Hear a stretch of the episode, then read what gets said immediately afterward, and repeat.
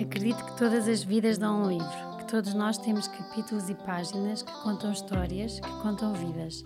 Acredito que muitas delas, quando partilhadas, podem ganhar alma, podem ajudar quem as ouve. Nas páginas com graça, vou dar voz a pessoas comuns que me inspiram e que acredito que vos podem inspirar. Vou deixar parte da história contada, porque há vidas e momentos que merecem ser homenageados hoje. Porque apesar de existirem momentos pesados, pesados, a vida merece ser vivida leve, leve, com graça.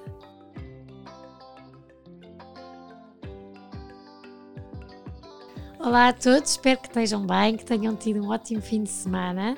Um, e obrigada por estarem desse lado a ouvir mais um podcast das Páginas com Graça, que vai ser com uma pessoa muito especial, que já vos digo, mas antes uh, quero agradecer mais uma vez à Sensei, um, que tem uns cremes espetaculares que eu tenho a sorte de poder estar a usar e que são mesmo, mesmo muito bons um, e que decidiu patrocinar esta terceira edição uh, das Páginas com Graça. Por isso, é uma marca, é uma empresa que aposta em pessoas, que acredita neste projeto e que uh, convosco que estão a ouvir e a partilhar também uh, está a ajudar mais pessoas um, e acredita que com estas conversas uh, conseguimos criar empatia uh, e ajudar o outro. Vejam a página, experimentem os cremes que são mesmo muito, muito bons. Hoje um, tenho aqui a Carolina, que, que quando eu convidei, eu acho como todos, diz: Ai, Ticas, o que é que eu vou inspirar depois de tudo o que eu vi? Eh, mas como vocês já sabem, para mim isto não. A inspiração não tem medida, a dor não tem medida e eu acho que todos nós temos uma história para contar e a história da Carolina tem muito para contar. Acima de tudo, a Carolina é uma empreendedora incrível eh, que de uma sala de casa eh, a dar aulas de Pilates hoje em dia tem um império que é Power Clinic que dá 400, tem 400 alunas online, eh, conseguiu dar a volta a isto tudo, mas antes de chegarmos ao dia de hoje, eh, em que tem este império incrível, houve todo um percurso e é esse que eu vos quero dar a conhecer hoje, a história da Carolina, um bocadinho aqui. Tenho a certeza que vão gostar. Obrigada, Carolina. Obrigada eu por, este convite, convite por estares aqui. Eh, é giro que nós conhecemos, de nos cruzarmos, em São Martinho, de, de ter ficado, lembro-me tão bem, em vossa casa em Vila Franca, tinha acabado de pôr o aparelho. E a sopa era caldo verde e eu a rir-me aquilo tudo.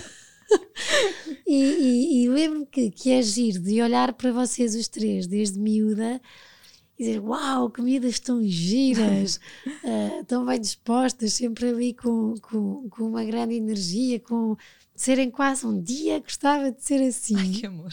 E de repente agora estamos aqui as duas. É verdade. Um, tu com um percurso incrível uh, em vários aspectos, não só no, no Pilates e na clínica que, que tens, que criaste por ti, mas noutras coisas, e eu acho que é, é por aí que vamos começar. Um, como é que foi a tua infância? Ora, a minha infância foi super feliz, foi no campo. Como disseste, tenho duas irmãs, damos-nos lindamente, somos muito seguidas, temos um ano e meio de diferença entre nós.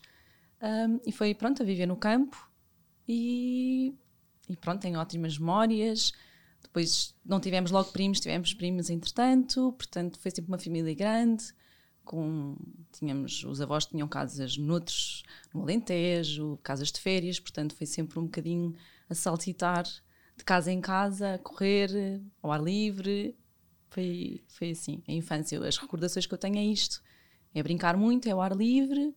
Pronto, escola, tinha que, tínhamos que ter escola. Andávamos numa escola em Lisboa e, e pronto, portanto, também muitas viagens: Vila Franca, Lisboa, vai, Vila Franca, vai. Lisboa, sim. Ali. E pronto, é, é isto que eu me recordo assim da minha infância. Vocês é. são três e muito seguidas. Uh, havia um quarto para a mais velha. Exato. e um quarto onde estavas tu com, com a, a minha irmã mais nova, com a Luísa. E havia uma linha imaginária.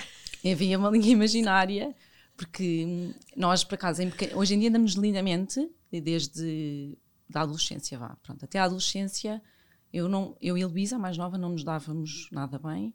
Pronto, eu, eu chateava imenso e ela, pronto, a forma de, de, de contrapor era a bater-me, portanto batíamos um bocado uma à outra, discutir, pronto, eu, era, não nos dávamos bem.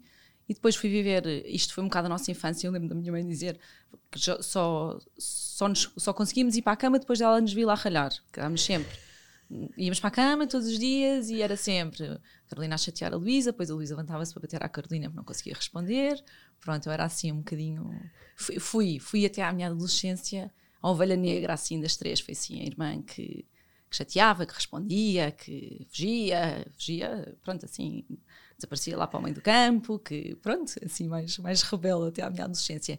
E depois, isto tudo acalmou, fui viver um ano para os Estados Unidos e acho que foi, assim, a minha maior hum, experiência, a minha maior aprendizagem, porque hum, estou a tremer imenso da voz, mas pronto. Não faz mal, não faz mal. um, porque acho que acabei por ter que me um, adaptar, não é? Foi aí que eu aprendi a adaptar-me. Tinha que me integrar, tinha que, tinha que fazer com que as pessoas gostassem Foi de uma mim. decisão tua? Foi uma decisão minha. Ah, sim, sim, sim. Sempre quis. Não, não me lembro desde quando, mas sempre me lembro de dizer que queria ir um ano estudar. Aquelas trocas que se fazia de famílias. E a tanto que eu queria tanto ir, que normalmente as pessoas vão no 12 ano, e eu fui no, no 11 primeiro. Uau. Porque queria imenso ir, o mais rápido possível. e, e depois também para não haver aquela transição do 12 para a universidade. Portanto, a maioria das pessoas ia no 12, mas depois não sei muito bem como é que era a entrada para a universidade, era mais difícil, as, as equivalências, etc. Pronto, então decidi ir no. Pedi, não é? Aos meus pais para ir no 11 ano. E eles sempre foram muito. sempre nos deram imensa independência. E eu acho que com isso, às vezes as pessoas pensam, ah, vamos dar independência, depois vão ficar, eh, sei lá, mal criados, fazer o que querem. E não é nada, somos as três super responsáveis super bem educadas, pronto, isto é um mas pronto, é verdade.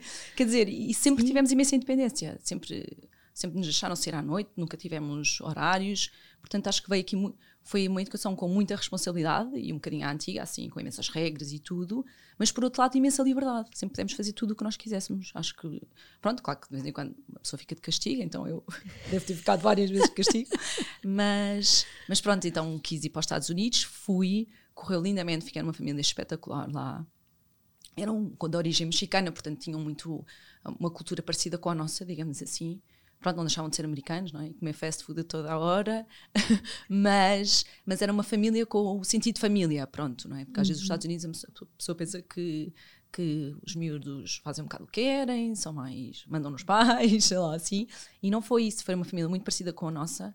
Os pais tinham exatamente a mesma idade que os meus pais tinham, tinha irmãos da mesma idade lá, portanto foi pronto foi foi muito giro e correu muito bem eu pronto tinha que me adaptar não podia ser a chata de casa como é na, na minha verdadeira família porque senão ninguém ia gostar de mim portanto aí aí eu acho que cresci imenso e melhorei imenso a minha maneira de ser pronto a minha personalidade o adaptar-me às pessoas o ouvir o não refilar sempre com tudo a resiliência porque acho que, que foi sem dúvida aí não é porque a pessoa tem que se pronto tem que se adaptar. Na escola, eu lembro que era a primeira semana da escola foi, não é? E ainda por cima eu sou envergonhada. Pronto, sou uma pessoa super envergonhada. Nem sei, olho para trás e penso, nunca voltaria a fazer uma coisa dessas. Como é que eu fiz isso? Como é que eu tive essa coragem? Eu acho que sou muito envergonhada, mas por outro lado também sou muito muito aventureira, ou era, hoje em dia acho que já não sou tanto, mas pronto. E foi um ano que marcou imenso a minha, o meu progresso em termos de personalidade e de pessoa. E quando voltei, e, e, na altura não havia telemóveis, portanto eu fui e foi um bocado, falava com as pessoas, os meus pais ligavam se calhar uma vez por semana ou de 15 em 15 dias, era uma diferença horária enorme, de 8 horas, mas mas na verdade eu nem sentia assim muito. Pronto, não havia os telemóveis, não estávamos. É diferente, né? eu acho Sim. que nem dá para explicar para quem não havia saudades, sei lá, falava-se, eu ligava de vez em quando, eles ligavam de vez em quando, com as minhas irmãs, acho que provavelmente nunca falei com elas, com a, com a Luísa acho que não falámos mesmo, nós não nos dávamos bem, sei lá, o sentimento era que não gostávamos uma da outra, que até é, é um bocado de choque dizer isto, mas é verdade. Sim. Um, e depois, quando cheguei, um, pronto, foi tudo diferente. Começámos a dar imenso, todas como amigas, as três. Pronto, tínhamos um bocado aquela relação de irmãs. A Luísa e a Joana sempre se deram bem, eu e a Luísa não, eu e a Joana dávamos bem, mas pronto, nada de especial. E quando eu voltei, essa relação, pronto, ficou espetacular. A relação que temos até hoje ficou ótima. Quando cheguei, o grupo de amigas da Luísa e o meu eram o mesmo, portanto isso também foi ótimo, porque uh, eu acho que a Luísa não se impunha nada comigo, não é? Eu era assim, mazinha, tenho noção disso com ela, pronto, não era por mal, mas. Uhum. E, e, quando eu voltei, ela já tinha ocupado o espaço dela, ela já tinha o espaço dela, e ela já não tolerava certas coisas que eu acho que também já não vim da mesma maneira, mas mesmo assim, se calhar ainda tentei uma outra vez dizer-lhe uma coisa menos boa, e ela deve ter respondido. Eu pensei, ops, já não posso chatear esta. Pronto, e então, desde aí, portanto, eu acho que vim com 16 anos, fui aos 15, fui com 15, fiz lá 16, acho eu, ou fiz lá 15, acho que fiz lá 16, e depois, pronto, e a partir daí, até hoje as três completamente inseparáveis. Um, e, e, eu acho que mudei muito, muito desde esse meu ano. Ainda bem que fui. E a, família que tiveste lá eh, era completamente diferente da tua, em termos de, de, conforto ou alguma coisa. Houve alguma coisa que mudou? Sim, pronto, olha, por acaso já nem lembrava disso. É verdade. Pronto, nós cá vivíamos lindamente, uma casa enorme, tínhamos sempre com regras e com a, a noção do trabalho, mas quer dizer, não nos faltava nada, não é? Não nos faltava nada, tínhamos uma semanada, uma mesada e na altura não havia carros, mas quer dizer, pronto, tínhamos, andávamos de táxi, se fosse preciso, nós vivíamos em Vila Franca Sim. e obviamente que andávamos muito de comboio, mas não, pronto, sabíamos que tudo o que precisássemos estava tranquilo. Pronto, nunca, os meus pais nunca nos deram nada grande, mas sabíamos que tudo o que precisássemos estava lá. Isso é uma segurança, não é? Saber que tenho, eu tenho que pedir, mas tenho se te pedir. Sim. E a família, quando eu fui viver, era uma família de um nível uh, económico muito abaixo. Eu lembro-me de chegar a emprestar dinheiro a eles. Pronto. eu a chorar, chorou, não vou chorar imenso. Mas por outro lado era espetacular, porque eles davam-me tudo exatamente igual aos filhos deles. Eles tinham três, não, tinham quatro filhos. Ai meu Deus, já estou perdendo um, dois, três. Um, era a Melinda, um, o Alex. Uh. Cinco filhos. Ai, meu Deus, já estou barada. Não, quatro filhos, ok. Comigo sim, já estou barada. Eles tinham cinco filhos e hoje em dia mantemos contactos das redes sociais. É muito bom por causa disso, não é? Porque eles, entretanto, eles vieram cá visitar, passado uns anos. Depois eu também já voltei a ir lá visitá-los. E, e pronto, era uma família, uma família muito mais simples. Um, e apesar disso, de, de, de ser uma família mais simples, nunca, nunca me faltou nada, claro, como é lógico, e eles davam tudo. Eu lembro do Natal receber exatamente os mesmos presentes que a que tinha a minha, a minha idade, quer dizer, eu acho que isso é. Eu sentia mesmo. Amor. Mesmo.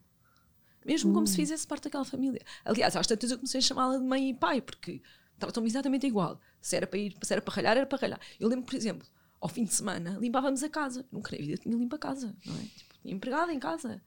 Ou se não tivesse, também fazia, não sei explicar. Nunca na vida tinha cozinhado, nunca na vida tinha limpo rigorosamente nada. Eu lembro de chegarmos ao primeiro sábado ao domingo, ok, hoje é dia de limpeza. Eu pensava, meu Deus, eu nem sei fazer nada. E estávamos tipo a limpar casas de banho, eu tinha 15 anos. E ao sábado ou ao domingo, já não me lembro, era dia de limpar a casa, limpar a fundo, não havia empregada. E pronto, eu acho que isso também tudo, não é? A realidade, existe outra realidade para além da nossa, porque pronto, vivia numa família confortável, num colégio, portanto, só estava habituado a um ambiente pronto, todo uhum. mais pronto, confortável. Achas que esse e... ano te puxou uh, aquilo que é mesmo, mesmo importante? Sim, sem dúvida. Acho que deve ter sido isso. Pronto, e lá, lá está, fazia tudo e, e tratavam-me como uma filha. Pronto, e, e eu, se fosse para limpar, era para limpar, lá está eu imaginava assim, se fosse a minha casa, tinha de limpar, as visitas não iam limpar, mas eu não era visita, não é? Eu fui lá tipo filha, tipo da família. Pronto, e, e lembro-me, era tudo igual aos outros. Era, era, na escola eles davam tipo um dólar por dia para, para almoçarmos e também me davam, uh, ou para almoçarmos, ou para, já não me lembro bem, sim, devia ser um ou dois. E pronto, e tratavam-me exatamente igual, por taxa das. Eu lembro-me que não, quando fui para lá, eu, não sabia o que, é como é que havia de os tratar, não é? E então não dizia nada. E depois às tantas comecei a dizer, não sei se eles me disseram, olha, diz o que estiveres confortável, ao nome, à mãe, ao pai. E eu comecei, olha, a chamar mãe e pai. Porque lá também caia muito a mãe e o pai, não é? Lá há uma mentalidade muito mais uhum. aberta. Se calhar um sobrinho que vive com uma família há um ano, se calhar já diz isso. Portanto, não tem o mesmo peso. Eu lembro de dizer isso às pessoas cá, as pessoas ficarem chocadas. Eu pensava, vocês não estiveram lá, não sabem, mas. E as pessoas ficarem chocadas a pensar: uh, mãe, pai, mas tipo, tens uma mãe e tens um pai. E eu disse: tenho. E continuo a chamar, claro. Mas naquele ano também tive uma mãe e um pai, outra mãe e outro pai. E Continuas foi... a ter? E continuo a falar com eles, sim, sim, sim, continuamos a falar. E eles ficaram. Os meu, o meu pai ainda fala muito com o pai de lá também. Um, e pronto. E, e, e, foi esse ano assim, foi espetacular esse ano. Pronto, e depois voltei e a vida continuou. Quando voltaste, décimo primeiro ano, uh, foi ótimo. Uh, já não havia as brigas com a Luísa. Já não havia as brigas com a Luísa, e era o décimo, pronto, entrei para o décimo segundo ano, lá correu lindamente a escola, portanto tive as equivalências todas ótimas, que, que era suposto ter, um, e depois fiz o décimo segundo ano, e que também foi bom, porque voltei ao colégio onde eu estava, portanto, grupo de amigas, tudo a mesma coisa, não é? Porque eu acho que se tivesse voltado e de repente a universidade. Como é que nem sei muito bem. quando voltaste depois de um ano tão teu nos Estados tudo igual, Unidos? Tudo igual, Apesar de nem falarmos, porque lá está, eu estava. Eu, eu, lembro que levei telemóvel, tinha telemóvel, e na altura não se tinha telemóvel, mas os meus pais arranjaram. Mas eu até tinha vergonha de usar o telemóvel, porque ninguém tinha. Portanto, pai, uma vez por semana, se calhar ao início, todas as noites ia ao telemóvel, mas eu lembro, o telefone estava em casa dentro de uma gaveta, tipo, isto nem dá para imaginar hoje em dia, não é? E à noite, quando ia para a cama, nós nem tínhamos camas. É e eu cheguei ao quarto e pensei assim: eu ia dormir com duas, uma, uma era tinha dois anos, dormia com os pais, depois havia um rapaz que era um colchão no chão, porque eles não podiam ter não tinham possibilidade de comprar uma cama. E depois era um quarto, eu entrei no quarto e, ah, isto vai ser o vosso quarto, que éramos três. Eu pensei assim: era tipo um, um chão. Então havia tipo uma mezanina colchoada e o quarto fazia assim uma rede e dormíamos as três, uma assim, uma assim, uma assim lá em cima. Quer dizer, tínhamos que subir um escadote para ir, porque, porque senão não cabíamos todas. E Apeteceu-te voltar para trás quando viste? Não, de isso. todo, nem pensar. Contaste aos teus pais sim, dormir? Sim, mas não. Nunca.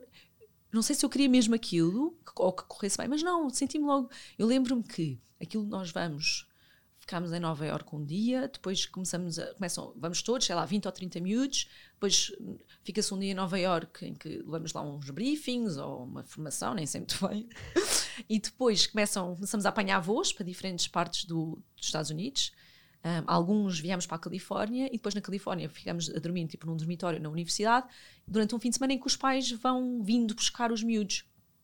E eu lembro deles me virem buscar e de ir na viagem. Foi ótimo, porque fomos a viagem. Ele foi o tempo todo, esse pai de lá, o Mário, a falar, a falar, a falar, a falar e perguntar-me imenso. De repente eu, foi super. Quer dizer. Foi natural. Super natural. E ele pôs-me mesmo à vontade, sempre a contar histórias e, e a perguntar imenso. E pronto, e senti-me logo muito bem acolhida e a gostar, e todos a falar imenso. Eles já tinham tido outros, outros já tinham recebido outros estudantes lá em casa deles. Por isso, se calhar, também já, já conheciam aqui a dinâmica. E eu era para ir só temporariamente, porque ainda não havia famílias para todos. E eles disseram: olha, e pediram-lhes: olhem, podem aceitar só aqui alguém. Pronto, há, há vários miúdos que vamos temporariamente para a casa de umas pessoas e depois temos que aguardar que hajam mais famílias.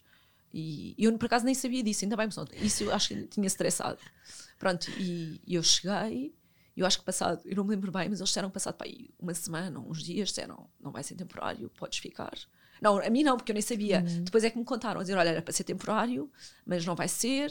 Pronto, não é bem para ninguém, está a correr bem, tipo, gostamos imenso de ti. Pronto, olha, vamos assumir isto. Eu, mas eu nunca soube que era temporário, porque senão eu acho que tinha, tinha sido muito... Tiveste colo. Tiveste, tive colo. Ah, sim, sim. Sim, foram logo impecáveis comigo mesmo. Ele então uhum. muito... E ele falava espanhol. Eu, na altura, eu sou péssima em línguas. sou péssima. Aliás, eu vi um ano nos Estados Unidos, até me vinha, durante os primeiros anos, acho que até me safava bem, e agora outra vez parece não sei falar. E eu não falava nada bem. Mas ele, então eu tentava dizer as coisas, algumas em inglês, outras em português, e ele fala, eles falavam espanhóis, porque ele, era, ele tinha vindo mesmo do México, ele tinha migrado do México.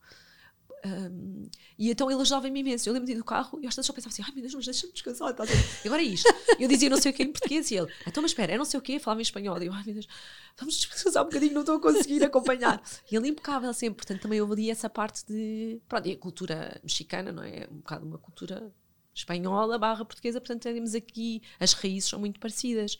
E, e pronto, logo nessa viagem senti-me super bem. Eu lembro de chegar Pronto, e estava tranquila, estava tranquila. E é isso, eles deram Quando chegaste cá, o que é que isso tudo, uh, quando olhas agora para a Carolina que chega ao colégio no 12 ano, como é que te vês? O que é que mudou nesse ano? Dizeste, as amigas estava tudo igual, mas tu estavas igual. Não, o que eu sinto estava lá tudo igual, ou seja, estava tudo igual ao que era. Eu não, eu acho que eu cresci imenso. Eu sempre disse, eu era um bocadinho parvinha na adolescência e, e mazinha, não era bem mazinha para as pessoas, ou era, sim, era, era. Lembro-me de, não fazia por mal, mas era chatinha e, e chateava as pessoas, pronto, gostava de chatear as pessoas e de irritar as pessoas. Um, não digo a palavra bullying, porque é um bocado forte, mas era, era uhum. desagradável para, para as pessoas. E Era assim um bocado. Eu era tímida, mas por lado, pronto, confiança foi uma coisa que realmente também nunca me faltou.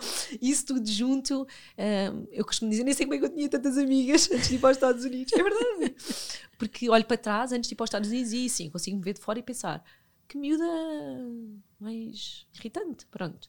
E depois disso, acho que não, acho que vim um, acho, acho que não fui, não sei, dirão as outras pessoas que estão a ouvir isto, as minhas amigas, mas acho que vim muito mais crescida, muito mais a ter uh, ajudar o próximo, isso do colo, não é? Ajudaram-me, estiveram ali para mim, eu, pronto, tive que me adaptar, portanto, compreender que as pessoas não vivem todas felizes e bem, não é? Pronto. E porque nos Estados Unidos também, cá, não se falava, ou pelo menos vá no meio em que eu cresci, que não se fala muito dos sentimentos, de sei lá, não há muito isso, não é? Sim. Os afetos, há pouco. E, e, e, lá isso era tudo mesmo muito mais natural. Isso tudo existe. Os, os filhos abafam com os pais, os pais abafam com os filhos, quer dizer, não há. É tudo transparente. E cá hum. é um bocadinho. Há muita cerimónia, não é? Tanto que nem existe a palavra. No, no, fim de semana tive com os ingleses, nem existe a tradução direta da palavra cerimónia, não é? Porque deve ser uma coisa muito portuguesa Sim. ou muito. Não sei bem. E lá não existe isso. É tudo, tudo mais natural, muito mais transparente. E falava-se dos sentimentos com os pais, que cá eu acho que se calhar nunca tinha falado, ou tinha falado muito pouco. E lá ele sentava-se mesmo. Ele, o pai, não é? Ainda por cima cá, a, a, a, a figura do pai é sempre o pai não é? O pai vai lá, ups, portem-se bem. Um, lá não, lá era tipo, Carolina, está tudo bem, precisas de alguma coisa? Tipo, sentava-se a falar. E ficava tipo, sentimentos? Vamos falar de sentimentos? ok, está tudo bem, tenho saudades. Pronto, e isso, isso faz com que uma pessoa uh. cresça, não é? Pronto. Bom, e depois, décimo segundo. Décimo segundo. Boa aluna. Boa aluna. Eu sempre fui muito, muito boa aluna até a quarta classe. Depois, quando mudei de.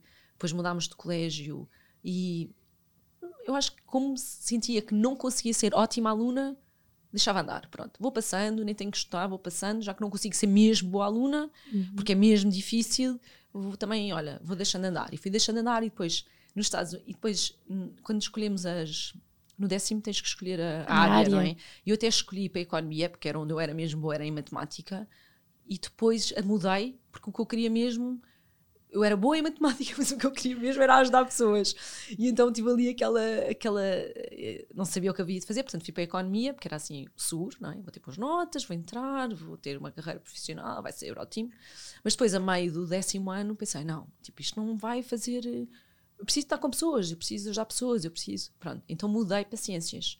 E, e, e, e senti que foi sempre difícil de apanhar, porque era muito marranço, portanto, era a biologia. Sim sei lá, química não é marranço, mas pronto, senti que foi difícil, de, portanto, no décimo ano, notas básicas. Depois, nos Estados Unidos, tive ótimas notas e pensei, quando cheguei, tive equivalências espetaculares e pensei, ah, se calhar até consigo. Comecei a pensar até em ir para a medicina no décimo segundo ano. E, porque a média estava ótima, e depois cheguei ao final do décimo ano, não consegui, e só para não dizer aos meus pais, não entrei lá nenhum, pronto, entrei em gestão na nova. Mas não era aquilo que eu queria. Então voltei a repetir o 12 uhum. ano para tentar outra vez subir a média, porque queria ir para medicina. Pronto, não consegui na altura. Um, pensar isto, não é? Na altura fiquei tristíssima e hoje em dia penso, ainda bem que eu não entrei em medicina, Deus me livre. Mas pronto, e então não consegui. E, eu, e pensei assim. Um, dentro disto, dentro da saúde, dentro de ajudar pessoas, não precisa ser de saúde, na verdade, mas é, é, está sempre mais relacionado com a área da saúde, não é? Porque é onde é que eu posso ajudar e estar diretamente com as pessoas. Pronto, e foi aí que surgiu a fisioterapia, não sei muito bem como, mas eh, que me caiu assim a fisioterapia. E, e, pronto, e até entrei na pública na altura, que a média era alta, mas eu tinha conseguido já uma média boa. Os meus pais até insistiram que eu fosse pouco então, e ainda bem por isso, porque realmente hum, na altura havia poucas, hoje em dia há 300 mil cursos, e era um curso que se destacava sem Sim. dúvida dos outros. Mal acabei, tive logo trabalho, os estágios eram ótimos. Fizeste em Alcoitão? Fiz o curso mesmo em Alcoitão, portanto tinha estágios lá, e depois o último ano é só estágios, e é um curso em que efetivamente tu fazes aquilo que vais, onde vais, que vais trabalhar. É mesmo prático. Aquilo que tu aprendes na universidade é aquilo que tu vais fazer no último ano de estágios, ou, todas as cadeiras, se calhar cadeiras do primeiro e do segundo ano, são coisas que vais aplicar no dia a dia. Pronto. E então uh, fiz o curso, por acaso não adorei o curso, um, não sei, era muito trabalhoso, muitas aulas, e é aquela fase em que a pessoa quer é divertir-se e não estudar muito. E, e porquê que as minhas amigas que estão, não sei em que universidade, só têm aulas de manhã? Eu tinha aulas todos os dias, das 9 da manhã às 6 da tarde. E ficava assim um bocado, não é? Tipo, mas ninguém estuda assim tanto. Quer dizer, claro que estudavam, mas era, o que eu, era a minha percepção, não é? Pronto. E depois acabei o curso, arranjei logo trabalho. Arranjei um trabalho numa clínica, se calhar 80% das clínicas funcionam assim, infelizmente. Pronto, e foi um trabalho que eu, que eu gostava do trabalho, mas a verdade é que um, não conseguia tratar efetivamente pessoas, fazer com que as pessoas recuperassem, porque a maioria das clínicas de fisioterapia ou são apoiadas pelo Estado ou têm seguros. Com isto, tu não consegues ter uma hora por utente, não é uhum. financeiramente. E, e, estamos a falar, eu, eu, trabalhava numa IPSS, portanto nem sequer havia fazer lucro, era pagar contas. Sim. E para pagar contas eu tinha que ter quatro pessoas para tratar por hora, quer dizer, não é? É, é completamente impossível. Completamente impossível. Ainda tive lá uns anos, tentámos, às vezes tentava mudar umas coisas, não fazia, se fosse preciso, hora de almoço, hora disto, para tentar encaixar mais um. Ou, não era bem encaixar mais um, era para dar mais tempo a certas pessoas que precisavam mas, mas depois não era justo para os outros que não tinham a meia hora, só tinham 15 minutos, e aquilo começava a ser um bocado frustrante, porque, sei lá, a saúde, a fisioterapia, as pessoas pagam pouco, só têm 15 minutos para pagar pouco. E depois é uma bola de neve, não é? Se as pessoas souberem que se calhar pagam 50 euros por uma sessão, mas ao fim de 10 estão boas, boas para a vida, não se importam se calhar gastar os 500 euros que seja. Mas, ah, só estou 15 minutos com a pessoa, se calhar pago 100 euros e venho todos os anos fazer 10 ou ou 15 sessões. E é um bocadinho assim. que não estavas a fazer o teu propósito. Nada. Sim, nenhum. Quer dizer, estava porque, porque às vezes as pessoas também se conformam com aquilo e vão lá muito mais pelo, olha, pelo colo, era um sítio cheio de velhinhos, por isso vão lá muito para conversar, para. Pronto, portanto, senti que há um propósito à mesma, porque apesar das pessoas físicas. Lá está, não é? Eu acredito muito que o emocional está relacionado com o físico e, e, se calhar a parte física das pessoas não tratava efetivamente, mas era a conversa, era pronto, dar ali com as pessoas, lá com, é, conversar. E muitas dessas pessoas vivem, viviam em lares ou em casas de, de, recuperação ou assim uma coisa, e iam para lá e gostavam de estar ali. Éramos todas novinhas, boa energia, portanto. Houve todo um propósito à mesma, uhum. não aquele para o qual eu me formei, mas está tudo bem à mesma. Pronto. E depois, nessa altura, lá, eu sempre independentemente de trabalhar para outra pessoa, eu trabalhava como se fosse para mim. Dava as horas todas, nunca na vida faltei um dia ao trabalho, nunca, nem. Claro que a pessoa está doente e pode faltar, mas eu não conseguia, porque sabia que se eu faltasse, não é passar um dossiê ou entregar um, um trabalho amanhã. Era aquelas 20 e tal pessoas que eu atendia por dia, ou não ficavam com fisioterapia, ou ia sobrecarregar as minhas colegas, ou pronto, e, e acabávamos por. Mas era assim transversal, ninguém faltava, estávamos sempre a tentar acudir uns e outros, e, e e agora perdi-me.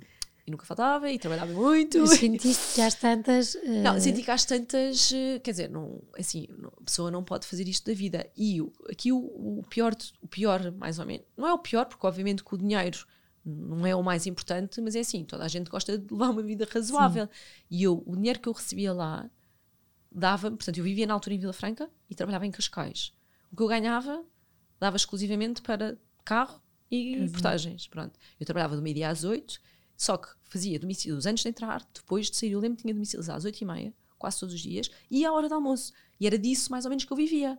Porque aquilo, eu estava ali, mas o que eu ganhava na altura pronto, eu sei que a malta não, fala, não se fala muito de dinheiro. quando diz domicílio já era por minha conta. Por Sim, conta. porque imagina, eu lá ganhava, Uau.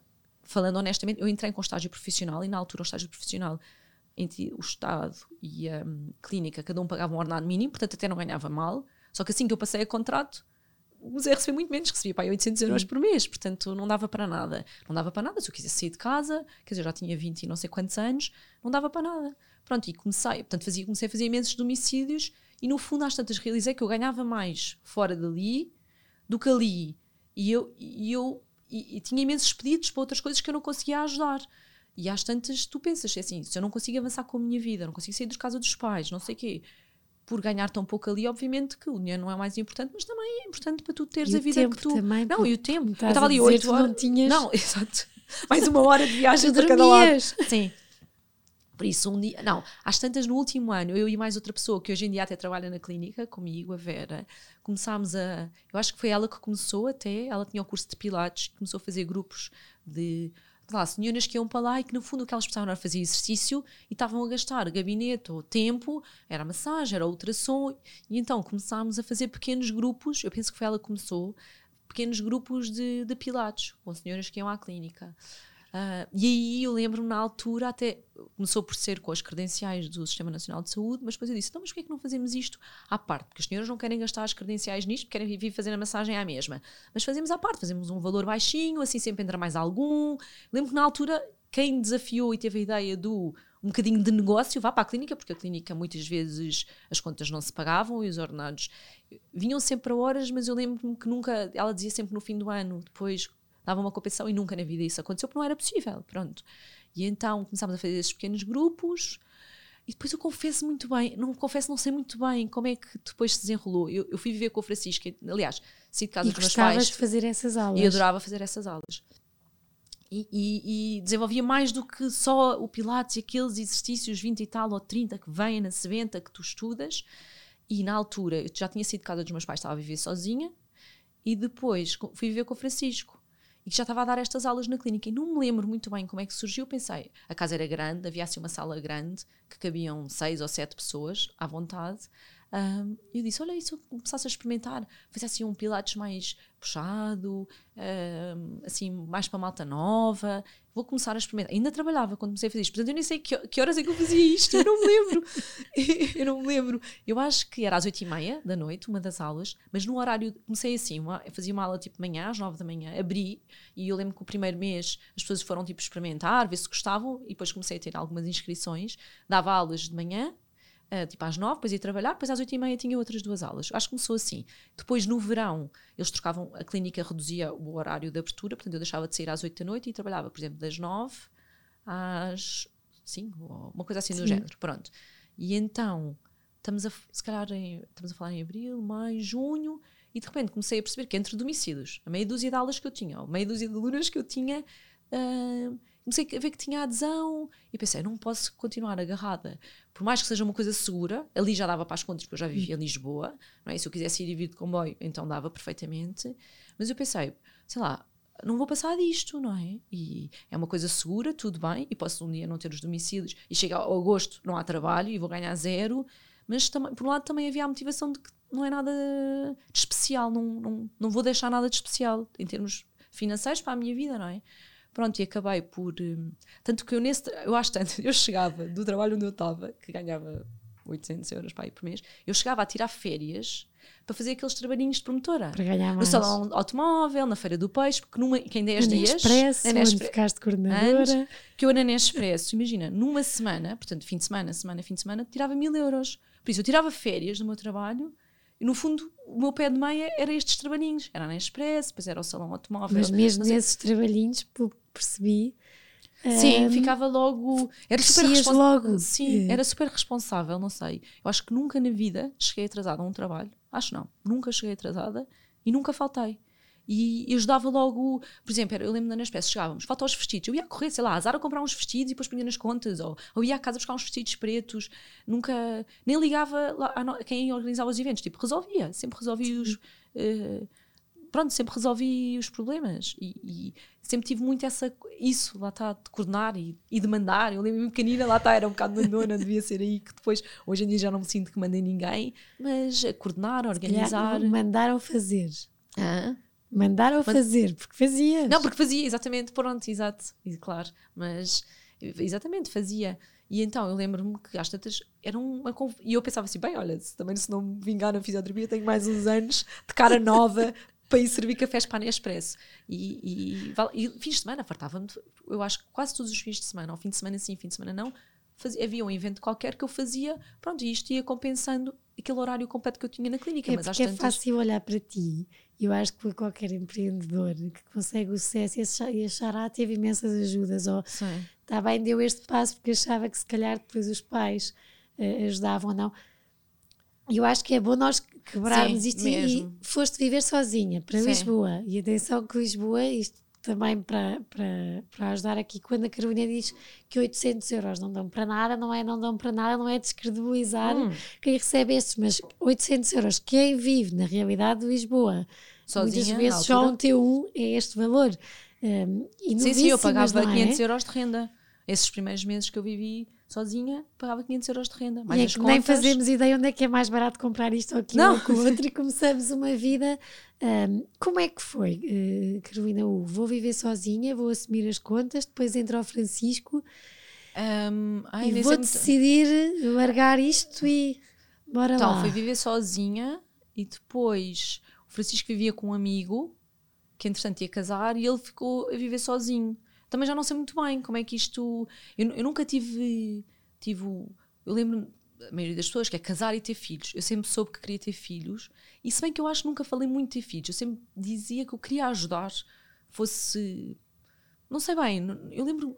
Nunca tive a coisa de ter filhos e de casar, então não tinha mesmo. Nunca pensei, tipo, eu quero casar e ter filhos. Nunca tive esse discurso. Ouvi a maioria das pessoas à minha volta a dizer, mas nunca, nunca pensei nisso assim. Nunca foi um sonho meu casar e ter filhos. Pronto. Isto até sempre sinto mal dizer isto agora. mas é verdade, pronto. E então, eu lembro, e decidimos, não sei muito bem como, ir viver juntos. Ahm, pronto, a minha família, algumas pessoas ficaram assim um bocado, não, mas tenho que casar e, e isso não pode ser, viver em pecado. Tipo, eu cheguei a ouvir isto, ou- ai, eu cheguei a ouvir isto e eu pensei assim, oh meu Deus, estes tempos que correm. Ahm, e disse, não, para mim vai ser como, quer dizer, é assumir uma coisa para o resto da vida, mas sei lá, não, não temos essa necessidade. Eu não tinha nenhuma essa necessidade, nem não sei explicar porquê, porque sempre. Olha, não sei se cá foi viver, nos Estados Unidos, não sei, que a malta ninguém casava, não sei explicar. E porque não, isso não define uma relação, pronto. Hoje em dia, acho que por acaso, não tinha falado disso com uma pessoa, define um bocadinho, porque acho que expulsas o outro mais dificilmente de casa, mas pronto, quando há uma discussão, pensas duas vezes antes de dizer, agora sais de casa. Pronto, e, e, e sem estar casado, eu acho que isso sai mais. Mas não, não sei se foi o casamento, se foi ser mãe, portanto. E depois só começou a fazer.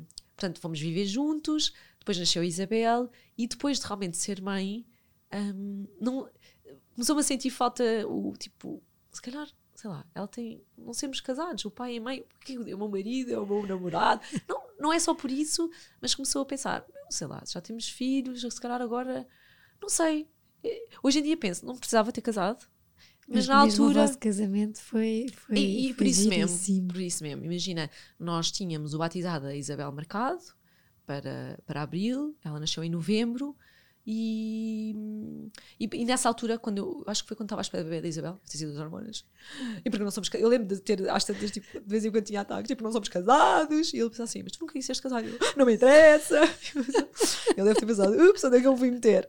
E, e pronto, depois a Isabel nasceu, tudo tranquilo, mas aí de vez em quando eu acho que dizia, ou falávamos disso, se calhar está casados, não estar, pronto, não, não sei muito bem. Ah, mas sim, mas aí já me começava a fazer sentido casar, já queria casar, pronto. Ahm, e então, tínhamos tudo marcado para o batizado, e lá está, as mesmas pessoas que me disseram, vives em pecado, já que têm o batizado, podiam aproveitar. Não parava de ouvir as pessoas, tipo, tens que casar, aproveita o batizado para casar. pronto. E nisto, o Francisco pediu-me em casamento, eu acho que foi para não exagerar, foi tipo três semanas antes, foi entre três a duas semanas antes do batizado, estar marcado, nós fizemos uma viagem a Barcelona e ele pediu-me em casamento. E eu virei-me e disse logo: Olha, e se casássemos no, no dia do batizado? Está mais ou menos tudo, deve ser só preciso. E eu acho que ele disse-me que já tinha falado com o padre, ou que era na boa, ou, que, ou depois falámos, mas ficou logo ali mais ou menos decidido. Eu disse: Olha, nem vamos dizer a ninguém, vamos, quem vai, vem, quem não vai, não vai é indiferente, porque senão, com 15 dias avisar, e depois está toda a gente, mas eu não posso, e uns vêm, uns não, e é chato, e porque hoje em dia as pessoas marcam tudo ah, de acordo com as disponibilidades de outras coisas, e isso para mim Verdade. é, se há um espaço, se há, se há maquilhadora, se há. E isso faz-me imensa confusão. Nós adaptarmos uma coisa que é tua, adaptas-te a tudo, ao mundo todo lá fora, para agradar. E isso chocava-me imenso. E, e- e tinha, tinha tido muitas amigas a casar nos últimos anos, e era um stress, meses e meses de stress de preparação para o casamento, e mini discussões, e o ambiente. E eu já eu era uma pessoa super ansiosa na altura. Eu já não dormia bem. Eu pensei assim, meu Deus, eu já estava melhor. Porque eu nessa altura, antes de irmos viver juntos, portanto, há um- desde há um ano que eu já comecei a ir, hum, ir à psicóloga, fazer psicoterapia por vontade própria. E melhorei imenso. Eu era super ansiosa, dormia mal, estava sempre a mil e já estava muito melhor nisso. Pensei, "Ok, vou deitar tudo a perder. E, e então decidimos casar daí a 15 dias, ou o que é que foi. Não foi bem 15 dias, mas um bocadinho. E não vamos dizer às pessoas, olha, vamos dizer que temos o batizado, quem vai? Só que começou, claro que é o batizado, mas toda a gente a cortar-se, não é? Ah, tenho não sei o quê, ah, tenho não sei o quê. Ai, sacanas, tudo a balar, só batizado. Então, disfarçadamente ia dizendo, olha, mas é que eu também vou casar. E depois às vezes já tinha de três ou quatro pessoas e pensei, bem, calma, os meus pais não sabem, os meus pais não sabem, se calhar vamos ter que contar a toda a gente que afinal vamos casar e, e assumir que vamos casar e pronto, para ver se pelo menos algumas pessoas mais importantes fazem o esforço de vir ao casamento e não só e não se baldam ao batizado. Pronto, e assim foi. Claro que tenho pena, muito, algumas pessoas não vieram, tenho, pronto, pronto, casámos de um dia para o outro, uh, pronto, tratámos as coisas imagina, a igreja não foi, pronto, preferi, enfim, coisas que eu na altura pensei, indiferente, é aqui, é aqui. Mas o essencial estava lá. O essencial estava lá. O essencial estava lá, foi, foi assim de um dia para o outro. Um, foi em casa dos meus avós, que estava vazia na altura. Eu acho que o meu pai pintou, mandou pintar tudo, mandou uh, pintar tudo, porque estava assim já. Os meus avós já tinham morrido, sei lá, 4, 5 anos, e a casa estava vazia. Um, eu pensei, é uma casa ótima, tem, a casa é enorme, estava mais ou menos vazia, portanto tem montes de salas, e depois tem um alpendre bom, por acaso depois até pusemos uma mini tenda à frente. Simplificaste. Sim, sim, foi, mandei assim maquilhadoras, vestido, pronto. É que... Giríssimo, tenho que ir ver. o vestido, mas assim, oh meu Deus, vestido, eu tinha estado a ver vestidos para o batizado da, da Isabel. Pronto. E confesso que já estava assim, vestidos um bocadinho. Pensei, bem, já que eu não vou casar, olha, vou, vou vestir, comprar um, um grande vestido para, para o batizado da Isabel. E já tinha estado a ver este vestido, até tinha mandado às minhas irmãs: olha, o que é que acham deste vestido? E mandava cortar, que era um vestido branco, e mandava cortar. E depois alguém até disse assim: não me lembro se foi uma das minhas irmãs, foi uma amiga minha que é chica, que disse assim: ah. Não, não faças isso. Esse vestido é giro um dia para um casamento, para casares. Portanto, encomenda ao vestido, mas não estragues o vestido nem uses. E eu pensei, ok, pronto. E de repente, eu acho que, eu acho que ainda no hotel, quando eles me em casamento, pensei, ah, calma, vou já mandar vir o vestido. E então pensei assim, não vou. Eu sempre, por acaso, uma coisa que sempre pensei foi isso, o vestido, fazia-me imensa confusão. Meses e meses a fazer provas, gastar-se uma fortuna num vestido, uh, nunca me fez sentido nenhum. És muito prática. Sou muito prática, muito, muito, muito prática. E eu pensava, e depois imagina, chega ao dia, só uma coisa. Não, sempre me fez imensa confusão a história do vestido, respeito lindamente e acompanho todas as, as as grávidas, as grávidas, ai, as noivas, as noivas. As, sejam afilhadas, amigas, irmãs, tudo. Mas não me fazia sentido nenhum a mim, porque lá está, eu não tenho tempo nem paciência para andar. Não sei quantas provas, depois aperta daqui, aperta dali, depois pronto. Então, encomendei o vestido, pensei, é este, vou encomendá-lo. Bem, se chegar, se ficar bom está, se não está, tem que ficar, tipo, não tenho hipótese. Por acaso chegou, vestia lindamente, arranjei só um bocadinho, fui a uma costureira e pronto, e o vestido chegou, passado uns dias, os sapatos também. diferente. Pronto, também íamos casar em abril, normalmente os casamentos eram todos no verão e no calor. Este vestido era giro, tinha um bocadinho de gola alta, mangas compridas, uh, que, que, nunca, se há uns anos me perguntasses como é que seria o meu vestido de noiva, jamais pensaria ser aquele. É que jamais, é mesmo engraçado, não é? E, e como pronto. também nunca pensaste, porque e eu quis falar nisto para perceber a parte fora do trabalho. Há toda uma vida a acontecer na tua vida. Pois, exatamente, sim. És mãe, entra o Francisco, casa, um batizado, que é que... E estás a avançar. Não, e depois, exato, claro. O teu negócio. Sim, sim. Como é que foi isto tudo? Pois, Carolina? olha, eu lembro-me de. A minha semana trabalhei até sexta, casei no sábado e segunda fui trabalhar. Marcámos só. Eu na altura já tinha. Na altura não tinha ninguém a trabalhar comigo. Pois é, que ainda aconteceu isso. Foi porque a Isabel nasceu em novembro eu, eu tinha acabado de começar, eu estava há um ano.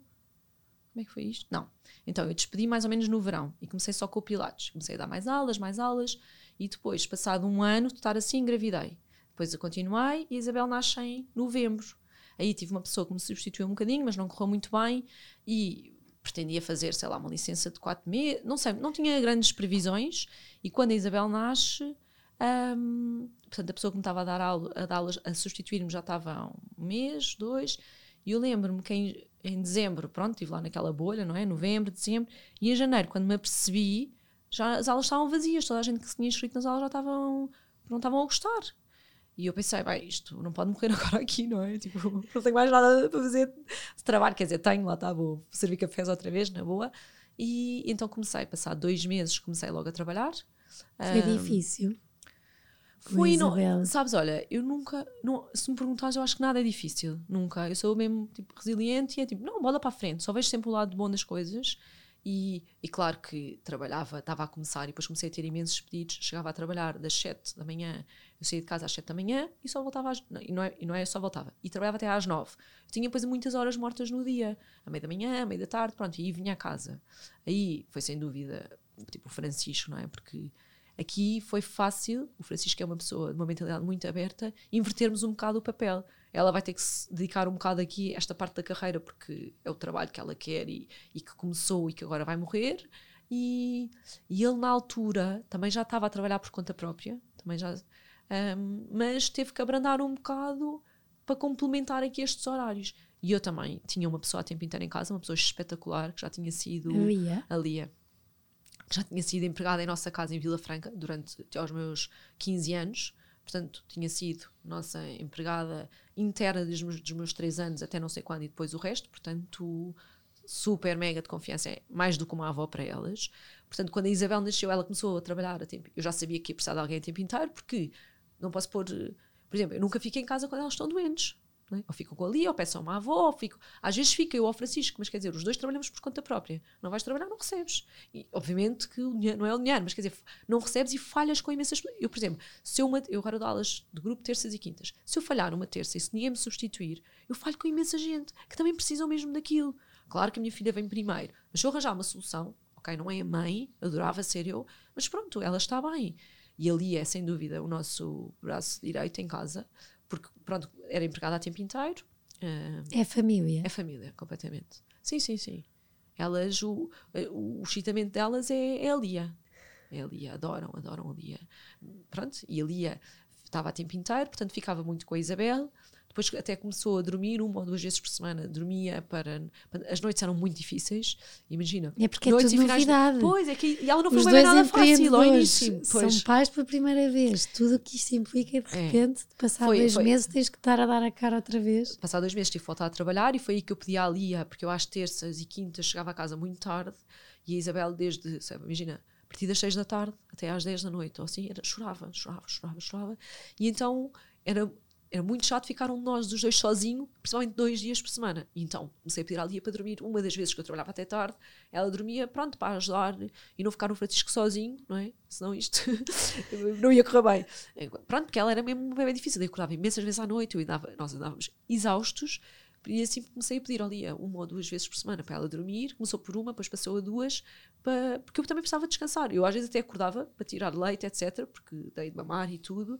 Só que precisava de alguém ali ao lado que, que ajudasse, sei lá, mudar a fralda ou não sei o quê, e eu precisava ir dormindo mais ou menos, não sei explicar. Precisavas isto de um colo. isto pode parecer um, sim, isto pode parecer um bocado tipo, se foi desnaturada, abandonaste a tua filha, mas eram várias coisas a acontecer ao mesmo tempo e, e não faria de forma diferente hoje em dia. Não faria. Ela é uma miúda, são as duas, super felizes, independentes, seguras, ah, porque pronto, tiveram. A Lia também é espetacular e lá está. Eu também durante o dia ia muito a casa.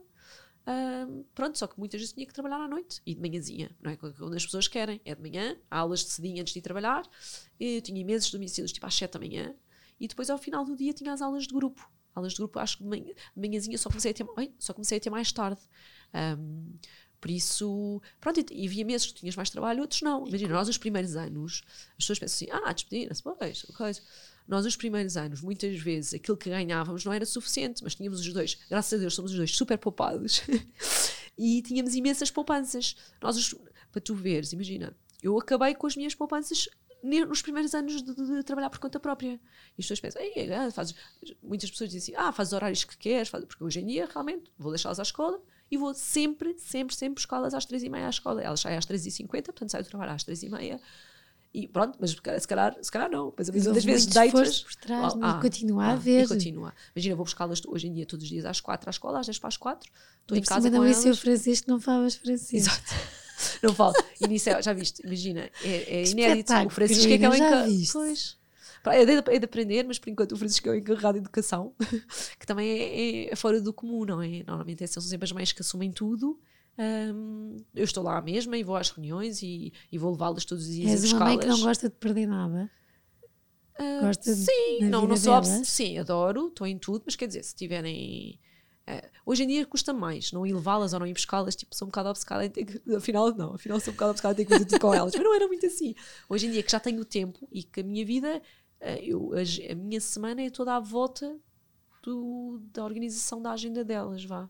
As e o teu tempo hoje muitas. em dia é porque, e para quem nos ouve, de repente decides criar a tua clínica. em Pois, vez estares exatamente. em- em casa, em Pronto. espaços de outros, Exatamente. decides ter o teu, o teu negócio. Exato.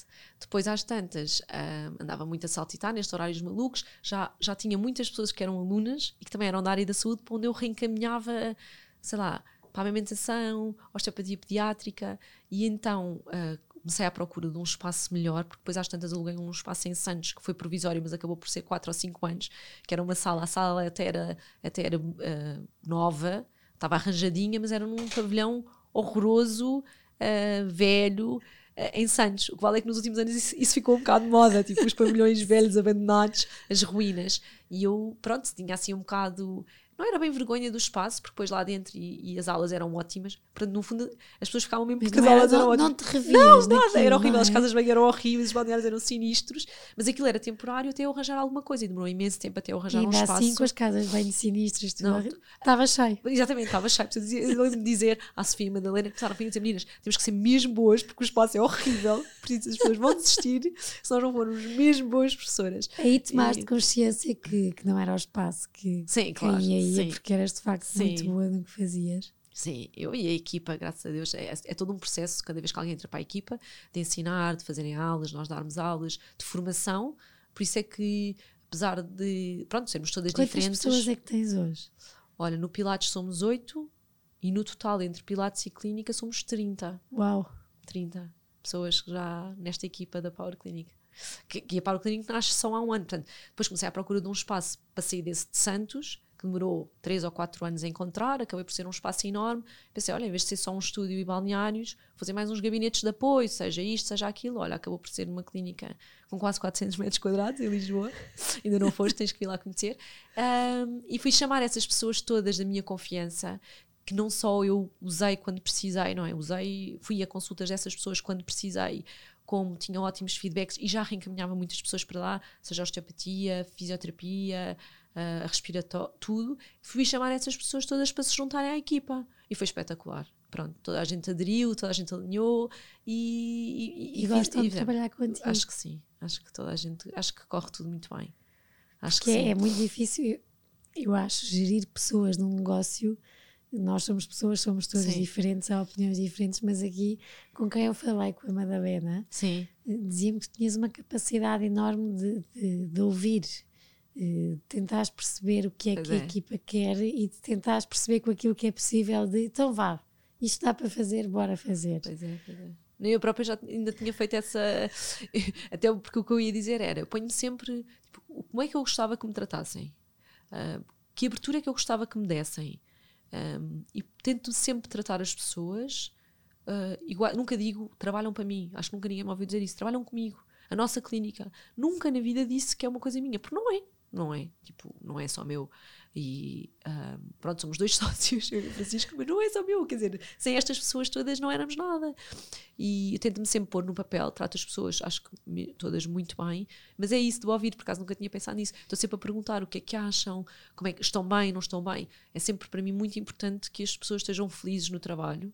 um, e gostem daquilo que façam e apesar de em Portugal, acho que já disse isso para aí duas vezes, não se falar do dinheiro assim, obviamente que ninguém quer, se calhar ide- idealizou fazer fortuna, mas toda a gente gosta de receber Claro. ordenada, toda a gente gosta de ter uma vida razoável, de viajar, de comprar algumas coisas, e isso, eu lembro-me de dizer sempre isso na primeira vez que falo com as pessoas, que as pessoas até ficam assim um bocado, e, mas é verdade, acho que isso, e motiva, claro, tu podes gostar muito do que fazes, mas às tantas, olha eu, saí da clínica, eu adorava lá estar, que- mas saí porque não, não serve para tu viveres, não é? Não é suficiente, e então eu, foi sempre a minha preocupação as pessoas estarem bem em vários campos, em termos do que fazem, dos horários. Inicialmente, quando as pessoas entram para a equipa, principalmente do Pilates, é sempre difícil terem horários que gostem, mas eu explico sempre, à medida dos anos, vocês vão escolhendo os horários melhores e vão entrando outras para os horários piores. A Madalena e a Sofia já não dão aulas, eu, a Madalena e a Sofia já não damos aulas ao final do dia, não é? E começámos por dar, entrávamos às era, era, era muito chato, porque entrávamos às 7 da manhã, depois tens a manhã morta, depois das E horas do depois- almoço, depois a tarde morta, e depois ao final do dia.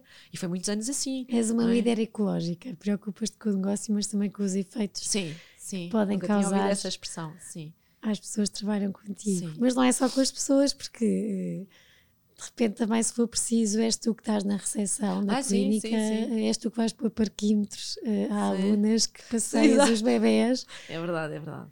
Sai, tu dás muito de ti quando acreditas e, e simplificas. É para fazer, é para fazer, é. Uh, sem vergonhas, sem. sem não, é não, é por estar na recepção que de repente deixas de ser a pessoa que está a dar aula. Que está... Não, de todo. De lavar casas de banho, eu costumo dizer, toda a gente que entra na equipa, principalmente agora, Uh, um, se for preciso é para fazer. Aliás, agora tenho duas pessoas na recepção e digo, menina, quando elas entram, olhem, se for preciso lavar um chão, se for preciso qualquer coisa, temos que estar aptas a tudo, porque, porque é verdade. E o exemplo tem que começar em alguém, não é? Mas eu até faço naturalmente, não é? Para dar o um exemplo.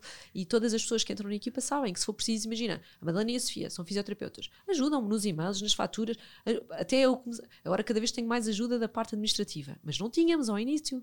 E elas faziam essa parte toda também. E estava acordado, olha meninos, é pilares, mas há toda uma coisa para gerir por trás e eu preciso da vossa ajuda. Uh, faz parte de vocês ajudarem. E todas ajudam. E não é só elas, as outras também que podem ajudam. E hoje em dia, quantas aulas online e. Olha, isso não contei. Contei, mudou, contei mas... as pessoas antes de vir para cá que estavam. Eu sou aluna online uma vez por semana. Mas que são 60 e não sei quantos horários. 60 e. A última vez que contei eram 60 Quando e. Quando vês isto tudo e olhas é. para ti, o que é que sentes, Carolina, de, de ti? Hum, tenho orgulho, claro, não vou dizer que não, não é? Fico muito contente de ter. Eu às vezes digo, ah, era o meu sonho. Eu, na verdade, nunca tive este sonho. O sonho. Fui sempre pensando, ah, consigo chegar mais aqui, consigo aqui. Eu não consigo dizer que não a nada. E se tu me dissesse assim, oh, já pensaste? Podias ir Santo Estevão fazer não sei o quê. Eu vou para casa já a pensar. e não é para ganhar mais ou para isto. As pessoas dizem, tu não paras de inventar. É para, é para satisfazer um pedido que alguém deu. E estou sempre nisso. Imagina, eu já montei estúdios em diferentes sítios, que depois uns resultaram, outros não. No Estoril, porque eu tinha pedidos e nunca ganhei mais um euro por isso. Antes, pelo contrário, tinha meteu despesa. Montei em diferentes escritórios, que as pessoas, tinha muitas alunas lá. Pronto, e houve coisas que, eh, que foram para a frente, houve coisas que não. Mas tudo o que as pessoas me pedem, ou ah, dava jeito isto ou aquilo, eu tento lá chegar. Estas pessoas. Sim.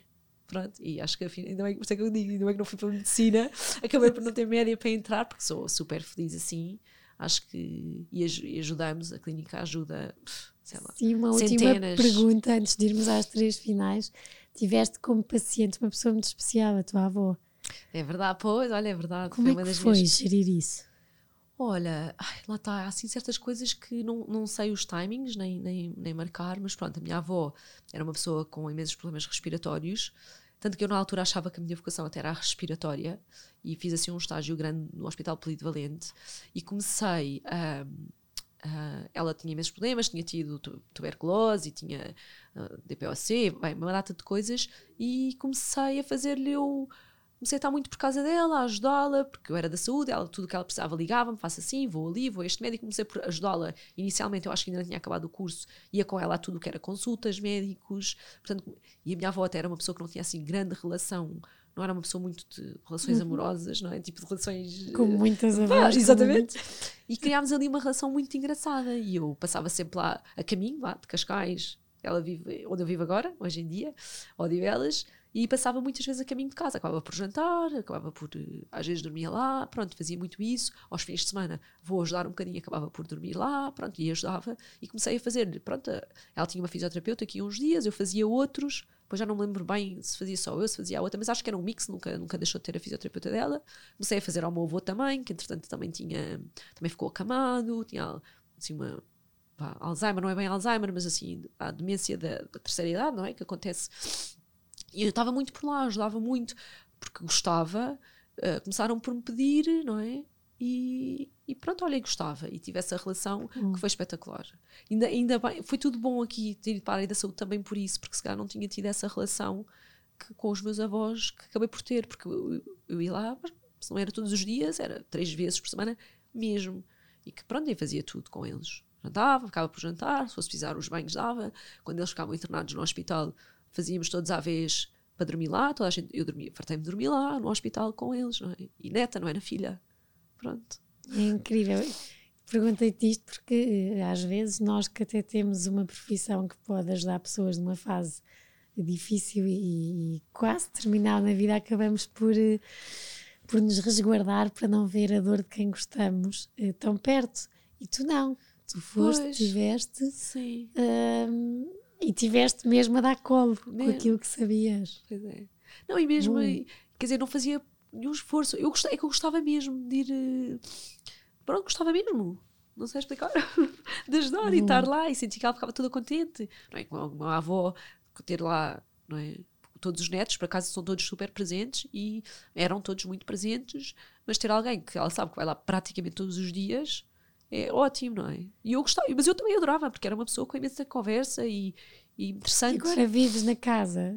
E agora vivo nessa casa. Em que também, de uma maneira muito simples e prática, se calhar podia ter ido uma das tuas irmãs, mas se a casa de banho não está assim, não faz mal. Pois Eh, é, ai sim, esquece. Aliás, eu- só temos uma em, não sei quantas casas vem naquela casa, só para aí uma que agora tem água quente. Sim, está sempre a acontecer imprevistos, porque a água é de um furo, porque a eletricidade não sei o quê, porque a internet vem não sei de onde. E que é uma casa assim no meio do nada. estarem isto para sem estar em Lisboa, ou seja, Sim. continua a gestão dos horários das, vindas das miúdas. Mas pronto, isso também foi um bocadinho ao início. Nós vivíamos numa casa em Lisboa, num apartamento, com uma renda razoável, depois a casa ia ser vendida e nós tínhamos que sair. E começámos à procura de casas em Lisboa e não havia nada que nós pudéssemos pagar. Isto há dois anos.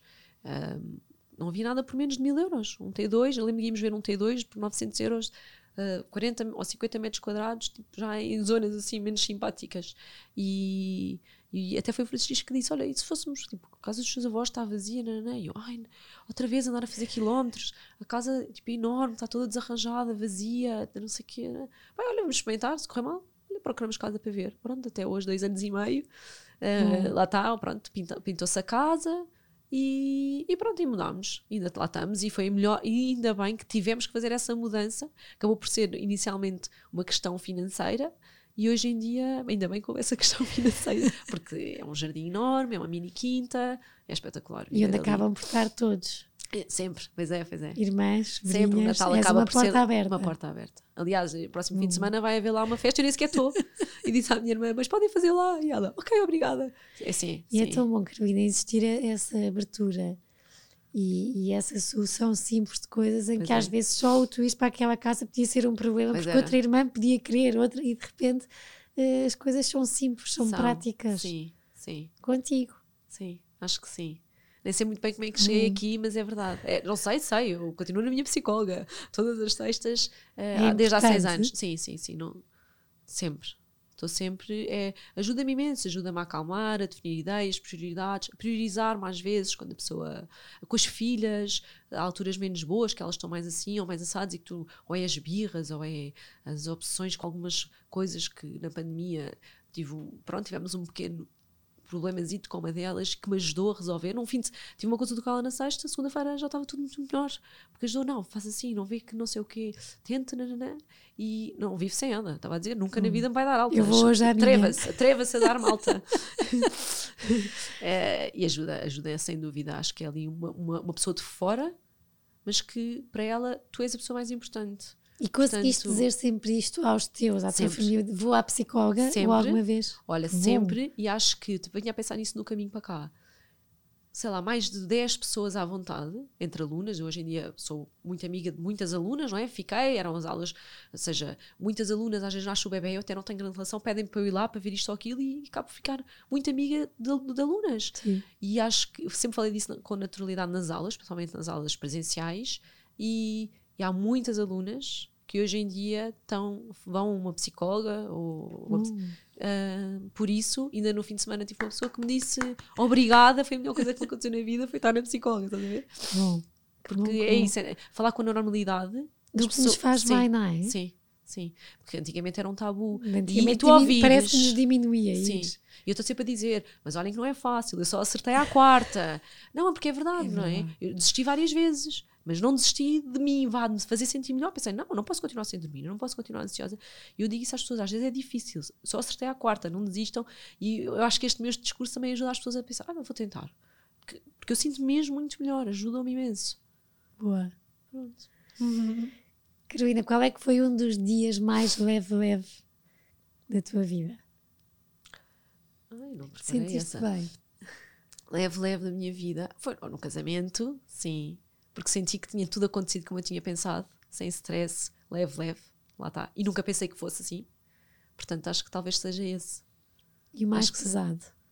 Mais pesado. Hum, olha, na altura eu acho que que eu tenha me sentido mais pesada, talvez tenha sido quando a minha avó morreu. Mas hoje em dia olho para isso com imensa tranquilidade, não é? Claro que tenho saudades e faz, mas já não sinto que seja. ah, pronto, já não sinto que seja, tenha sido uma coisa pesada, mas na altura foi, não é? Pronto. Mas acho que re- eu esteja assim, sim, acho que foi isso. Não há assim mais nada que tenha sido muito pesado, acho eu. A vida tem graça. A vida tem muita graça e quem me conhece sabe disso. Eu estou sempre, sempre, sou super otimista, bem disposta. Nunca vejo o lado de mal de nada, nada. É tipo, isto aconteceu? Não, não, então vamos fazer não sei o quê. Nunca. Pronto, acho que é isso. Muito, muito obrigada. Obrigada, Carolina. Ok, não chorei à sério, achei que ia chorar mais. Choraste, Mas- choraste. Não, mas à sério, foi só assim umas lágrimazinhas. Já, mas isso eu já sabia, sou uma chorona. Muito obrigada. Olhem, acho que, que, que foi aqui uma grande inspiração. Eu, eu mais tempo tivesse, Pois, exatamente, de repente fizeram-nos sinal, vão-se embora e eu pensava assim, mas mais tempo ficava aqui, porque de facto eh, a Carolina acho que vai sair daqui a perceber que, que Afinal, tem muita exato, coisa para para, contar. para, para contar, que a Carolina vale muito em muitas coisas. Acho que é ótimo verem este, este percurso, a humildade como de repente vem dos Estados Unidos com outra realidade eh, e assume que se calhar eh, era uma pessoa mais assim, mais assado Exato. vai para a frente, muito acima de tudo, de ligar a pessoas, de ter os objetivos da Carolina e de os ir fazendo, com o Francisco ao lado a impulsionar também, É a dar verdade, é colo, verdade. uma Lia, e aqui é- eu acho que há um exemplo de tanta coisa nesta conversa que espero que ouçam, que se inspirem, que se tiverem, um objetivo. eh, vão atrás dele. A Carolina começou em casa, É numa sala. Hoje em dia tem a Power Clinic, vão ver, eu depois ponho nos links todos. eh, com imenso sucesso, eu acho que acima de tudo o sucesso, para além das aulas serem ótimas, é porque temos aqui uma grande mulher eh, em todos os sentidos, uma grande pessoa e um grande coração. Muito obrigada, espero que tenham uma boa semana Obrigada. e obrigada, Sensei, mais uma vez por patrocinarem esta conversa. Um beijinho. Meu Deus, obrigada. Obrigada por terem estado connosco até aqui. Eh, para terem acesso a, conteúdos exclusivos do podcast Páginas com Graça, como quem serão os convidados e saberem com antecedência, poderem fazer-lhes perguntas, eh, terem acesso a conteúdos extra que, que vamos conversar e que, que vamos falar aqui. Eh, poderão ser patronos. Eh, a descrição está eh, no, no perfil, como poderão e, e- como poderão sê-lo, e será sem dúvida uma mais-valia e um grande apoio para este projeto que eu acredito e que acho que os meus convidados também gostam e que irá contar muitas histórias e que, claro, que se tiver a vossa ajuda e o vosso apoio, poderemos continuar a conversar mais e a deixar capítulos e livros contados.